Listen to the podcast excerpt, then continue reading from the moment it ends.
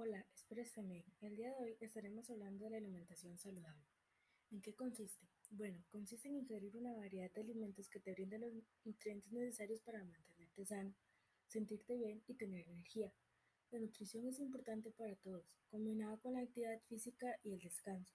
La buena alimentación es una forma excelente de ayudar a tu cuerpo a mantenerte fuerte y saludable. Una dieta equilibrada debe contener todos los alimentos básicos la pirámide de alimentos está clasificada de acuerdo a la función que van a realizar en el organismo y estas funciones dependen de los nutrientes que contengan. ¿Qué diferencias hay entre alimentación y nutrición?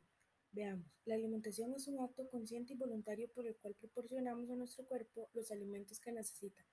Por otro lado, la nutrición es un acto involuntario que comprende los procesos fisiológicos de digestión, absorción, transporte, utilización y eliminación de nutrientes.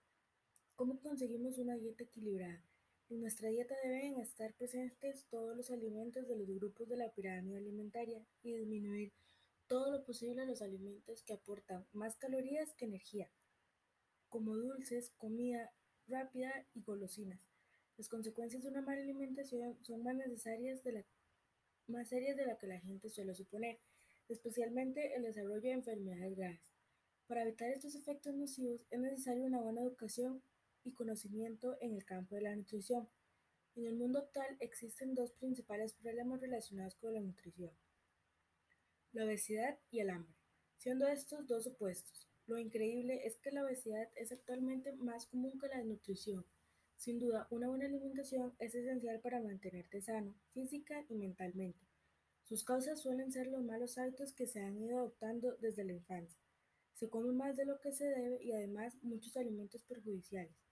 Por otra parte, cada vez hay más personas sedentarias, por lo que se consumen muchas calorías, muchas más calorías de lo que la gente, de lo que se gasta, resultando este desequilibrio en la acumulación de grasas.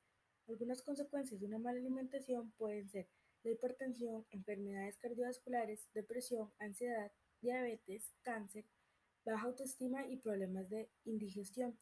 En conclusión, para tener una mejor alimentación es importante y lo conseguimos comiendo de manera responsable, evitar las golosinas, la comida rápida y realizando ejercicio. Muchas gracias por la atención, nos vemos en la próxima.